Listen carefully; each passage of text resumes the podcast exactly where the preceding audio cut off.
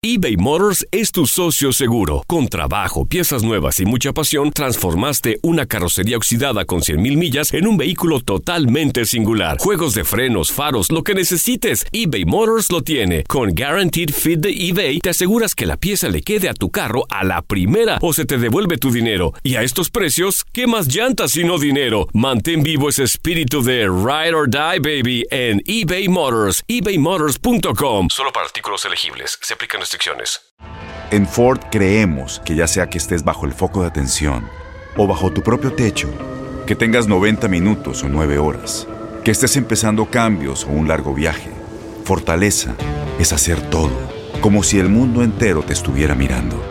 Presentamos la nueva Ford F150 2024. Fuerza así de inteligente solo puede ser F150. Construida con orgullo Ford. Fuerza Ford. When you buy a new house, you might say, Shut the front door! Winning! No, seriously, shut the front door. We own this house now. but you actually need to say, Like a good neighbor, State Farm is there. That's right. The local State Farm agent is there to help you choose the coverage you need. Welcome to my crib. no one says that anymore, but I don't care. So just remember, like a good neighbor, State Farm is there. State Farm, Bloomington, Illinois. Boost Mobile tiene una gran oferta para que aproveches tu reembolso de impuestos al máximo y te mantengas conectado. Al cambiarte a Boost, recibe un 50% de descuento en tu primer mes de datos ilimitados. O, con un plan ilimitado de 40 dólares, llévate un Samsung Galaxy A15 5G por $39.99. Obtén los mejores teléfonos en las redes 5G más grandes del país. Con Boost Mobile, cambiarse es fácil. Solo visita boostmobile.com. Boost Mobile, sin miedo al éxito. Para clientes nuevos y solamente en línea, requiere AroPay. 50% de descuento en el primer mes requiere un plan de 25 dólares al mes. Aplican otras restricciones. Visita boostmobile.com para detalles. El siguiente podcast es una presentación exclusiva de Euforia On Demand. Esta mañana, mientras yo me preparaba para el programa de hoy, me encontré con una nota periodística de estas que son policíacas en el periódico Primera Hora de hoy, en el que se informa que la policía arrestó ayer en la tarde en el residencial Rafael Hernández de Mayagüez, que es el que antes se llamaba Kennedy, me parece, a una persona de nombre Eileen Echevarría Luciano, de 27 años y vecino del lugar, porque aparentemente Eileen es un varón. Y le ocuparon 77 bolsas de crack, 96 decks de heroína, 26 bolsitas de cocaína, una bolsa de marihuana y 242 dólares en efectivo. El caso pasó a consulta con la Fiscalía de Mayagüez. En otro arresto, también en Mayagüez, y como parte de lo que denominan en la nota el plan anticrimen de Mayagüez, la policía arrestó a Cristian Rivera Rodríguez, de 23 años, en el residencial Carmen de Mayagüez, que queda pegado al residencial anterior. Eh, De hecho, es como si fuera el mismo residencial. Lo que pasa es que como se construyeron diferentemente, eh, pues eh, son tres distintos los que hay allí, en esa área.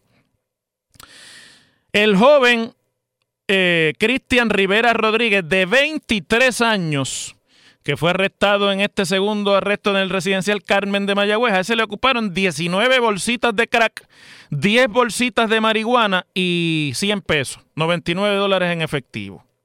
Ese también pasó a consulta con la Fiscalía de Mayagüez. Déjenme poner en contexto eh, lo geográfico, aprovechando que como yo soy de Mayagüez, conozco el área. Cuando en los años 40 y 50 del siglo XX, como resultado de una estrategia para atender el problema de la vivienda y de la, la pobreza extrema y de los arrabales que había en Puerto Rico, se creó el programa de residenciales públicos, de caseríos públicos, que era como se llamaba. Dicho sea de paso, eso no fue una decisión del gobierno de Puerto Rico nada más. Lo que pasa es que pues nosotros creemos que Puerto Rico es el ombligo del mundo. Pero en realidad la construcción de caseríos públicos era una política federal del gobierno de los Estados Unidos y según se construyeron en Puerto Rico, se construyeron en todos los estados de la Unión. Pues, por ejemplo, en Mayagüez, para atender la- el grave problema de arrabales y de vivienda inadecuada y de miseria que había no solamente en la ruralía, sino también en la parte urbana de Mayagüez. Muchos de esos arrabales han desaparecido ya como parte de la modernización, pero la gente se acuerda de aquello que había frente al estadio Isidoro García, donde ahora está el Paseo del Litoral. Tres arrabales juntos, La Cócora, La Rasqueta y Mejequito. Y se acuerdan de donde por allá, cerca de eh, las faldas del Cerro de las Mesas, estaba la Mineral y estaba también una cosa que le llamaban el rabo del buey y Salsipuedes, que allá no está, porque allí se hizo un trabajo de renovación urbana en los tiempos de Benjamín Cole y se construyeron varias obras urbanas y se desaparecieron esos arrabales. Pero mucha de la gente que poblaban esos lugares y los campos y las ruralías y los pueblos limítrofes a la ciudad de Mayagüez, pues fueron ubicados en estos proyectos de vivienda pública que en Mayagüez se concentran en un barrio que tiene Mayagüez que se llama el barrio Marina y que está cerca de la, o sea, en la parte urbana ya, pero en cerca de ese otro barrio eh, o ese otro sector al que llaman la playa de Mayagüez. El barrio se llama el barrio Marina y colinda con el barrio Guanajibo. Y ahí se construyeron desde la década de los 40 Columbus Landing, el caserío Roosevelt, el caserío Carmen, el caserío Kennedy, el caserío Candelaria. Ahí hay un área de vivienda pública, un poquito más allá está los caseríos de la Concordia, que es más o menos comparable a lo que usted tiene acá en la zona metropolitana con los grandes caseríos de Manuela Pérez y todos los demás, en términos de tamaño. Bueno, pues eso comenzó como una posibilidad porque entonces había unas instituciones de, de desarrollo económico en Puerto Rico a las cuales se alineaba todo el proyecto social del gobierno de Puerto Rico, incluyendo el proyecto educativo, para, con oportunidades de empleo y educación, sacar la gente de la pobreza y de una vez sacarlos del caserío público. Y así fue por un tiempo. Por eso los caseríos se construyeron con la idea de que era vivienda temporal. Ya después, en los años 70, cuando el problema de, la, de sacar la gente de la pobreza no se había podido atender y todavía quedaba mucha gente en la marginalidad y en la pobreza, pues entonces hubo que determinar que los caseríos eran vivienda permanente y eso, se eso sucedió así en todo Puerto Rico. Y en la misma medida en la que eso cambió y también no hubo la oportunidad de que la economía creciese lo suficiente porque entonces vino la crisis del petróleo y todo lo que de ahí en adelante empezó cuesta abajo en nuestra historia, de sacar la gente con el proyecto económico del gobierno de entonces de la pobreza, igualmente en esos lugares y en otros, no todos son caseríos, también hay barrios de Puerto Rico y conglomerados urbanos, donde la única manera que tiene un joven de salir de pobre y moverse a la clase media o obtener por lo menos una, una posibilidad de un capital y de un poder adquisitivo mayor, porque no es salir de pobre en realidad, sino tener dinero en el bolsillo, es la empresa del narcotráfico, es meterse a vender droga, un, primero a usarla y después muchos de ellos cambian y se convierten en empleados de la empresa clandestina, que ya lo he estado yo describiendo aquí todos estos, estos días, que se llama el narcotráfico, que tiene sucursales en todos esos lugares, barrios de Puerto Rico, esquinas, sectores, mucho más que escuelas, que bancos, que fábricas y que todo lo demás que se pueda entender que es la economía de Puerto Rico. Y como es una empresa clandestina, tiene sus propias lógicas sociales y sus propios sistemas de atender los problemas administrativos y los problemas gerenciales del negocio. He dado todo este trasfondo que usted dirá, hoy el profesor vino por las nubes. No, no, es que esto hay que entenderlo en un contexto amplio.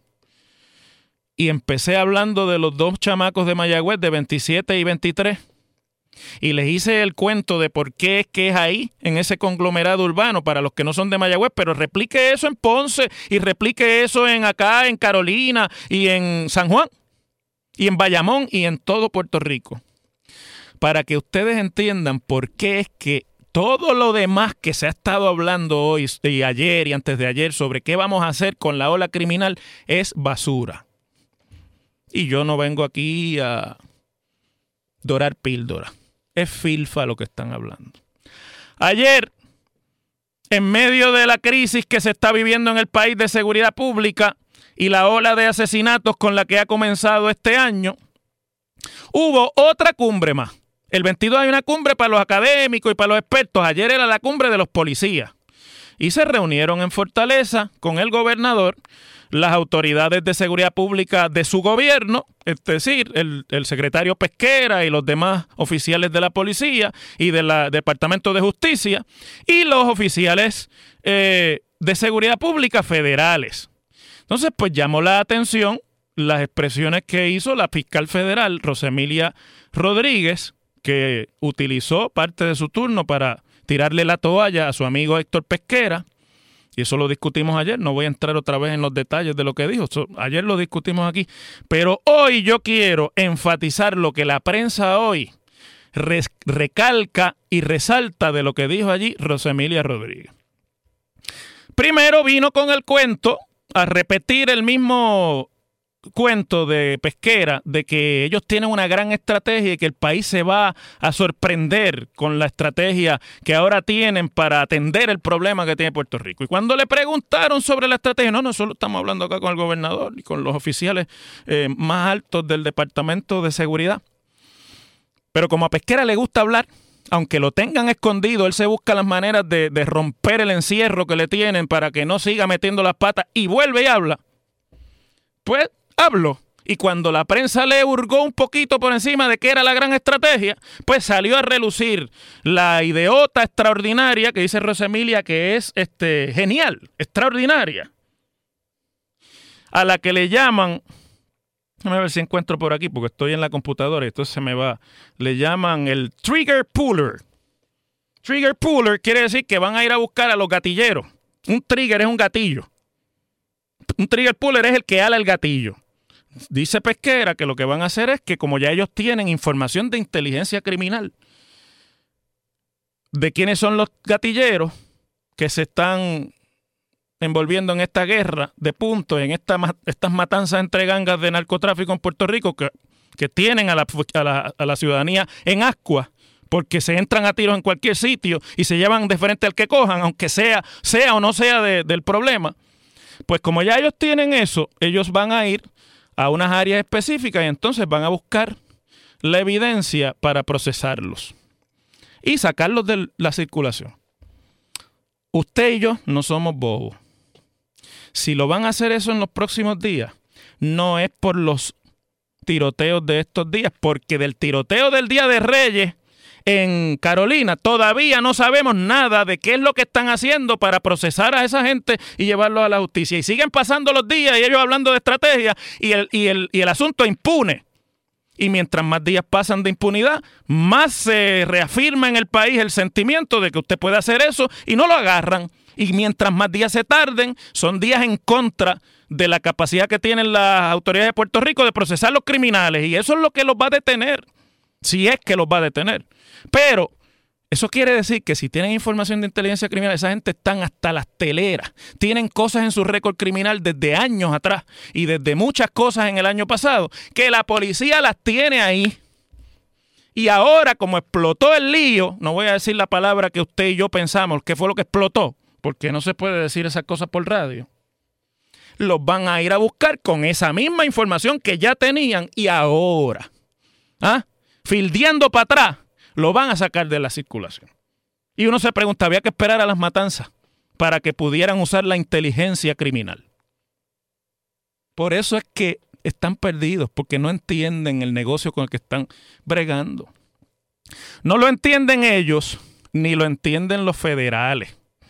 Porque Rosa Emilia además de tirarle la toalla y decir que la idea del trigger puller, eh, que se la inventó supuestamente pesquera y él fue el que la propuso, es una idea genial y que ahora sí que con eso van a lograr eh, resultados. Dijo que es una idea extraordinaria y que va a ayudar mucho. Usted sabe que no se lo inventó él, pero le tienen que lavar la cara porque está a punto de hundirse.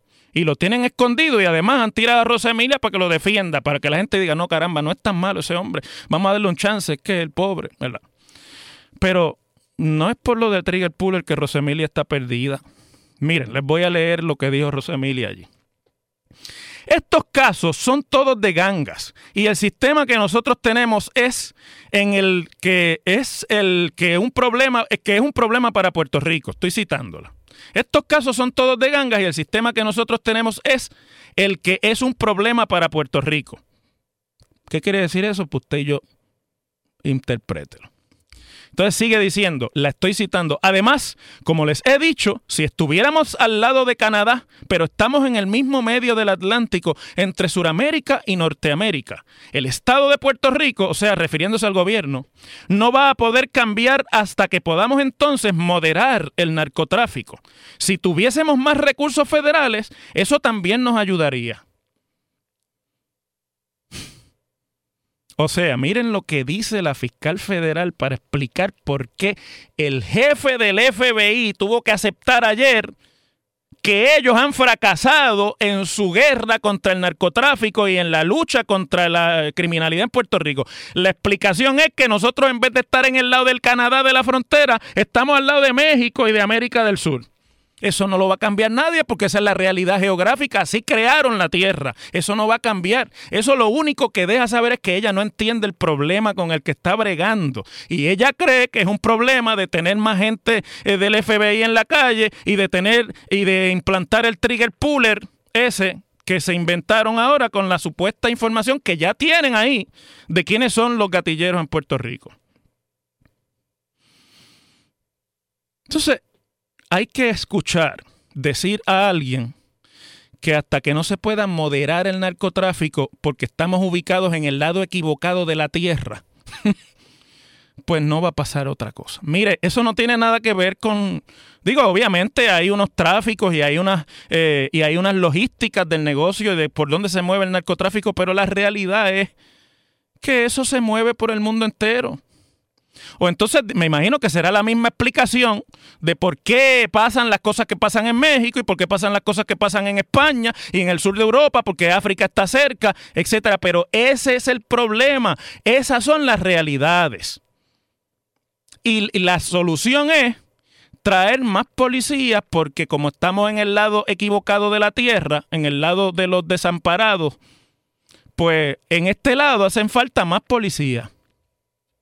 Y ella misma dice, porque sabe que la gente ya no le cree ni a ellos lo que están diciendo, que no se preocupen tanto, que ellos están trabajando de día y noche, que no descansan, que esto no es un asunto de que no estén trabajando, que, que, que la gente no tiene que saber qué es lo que ellos están haciendo, que lo que tienen que saber es que están trabajando.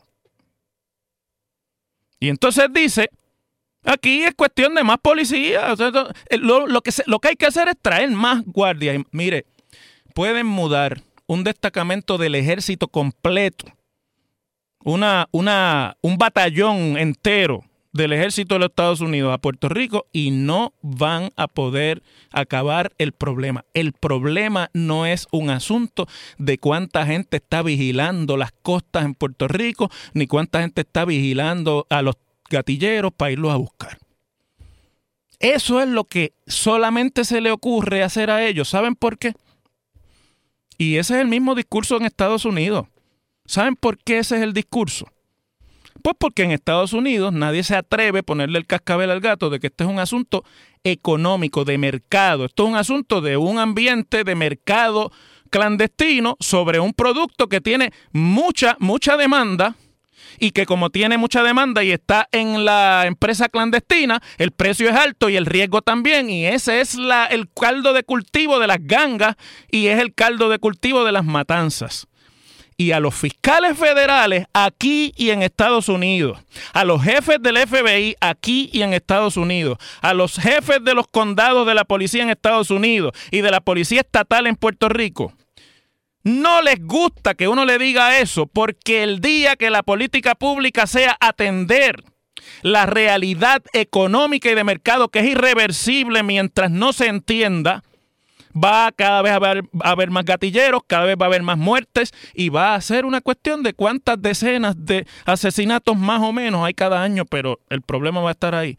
Pero el día que eso se entienda y que la política pública cambie, Rosemilia, Pesquera, y todos los demás pierden parte del poder que tienen y del monopolio que tienen del uso de los recursos de la violencia por parte del Estado. Y eso los hace poderosos, eso los hace sentirse dueños de una parte importante de la sociedad en Puerto Rico y no les gusta ni aquí ni en Estados Unidos que uno les recalque y les señale dónde está el problema de verdad.